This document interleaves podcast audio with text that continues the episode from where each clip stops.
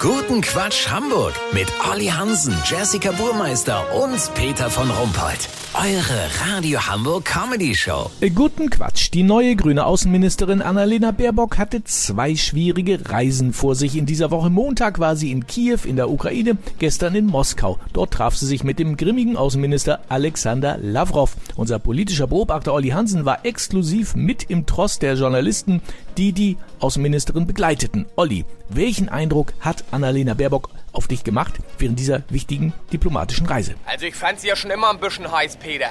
Sie sah toll aus, hatte Designerklamotten von Didier Deichscharf aus Bio-Baumwolle an. Dazu der Duft von Changer Climaté, ihrem Lieblingsparfüm. Ja, gut, das ist sicher auch nicht ganz unwichtig, aber wie war das Zusammentreffen zwischen ihr und Lavrov?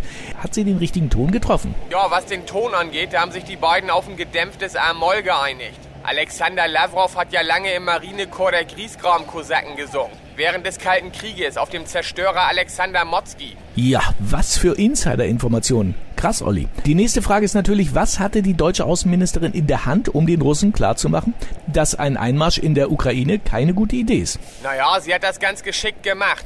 Lavrov ist als große Naschkatze bekannt. Intern wird er auch das Kreml-Monster genannt. Annalena war darüber informiert und hatte extra Kekse aus Biodinkelmehl gebacken.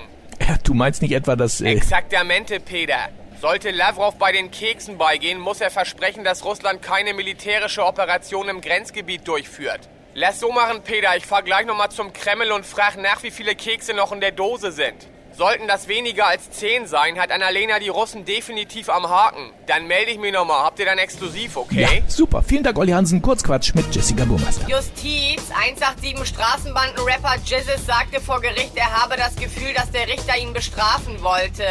Ja, hat er gedacht, der Richter will ihm Käsebrötchen schmieren oder was?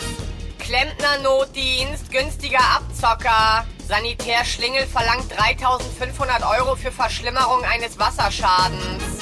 TV-Comeback. Nach Wetten, das soll die Kult-DDR-Show Das Sommerhaus der Politbürostars zurückkommen. Das Wetter. Das Wetter wurde Ihnen präsentiert von Sanitär Schlingel. Großes Geld für kleine Reparaturen. Das war's von uns. Wir hören uns morgen wieder. Bleiben Sie doof. Wir sind's schon.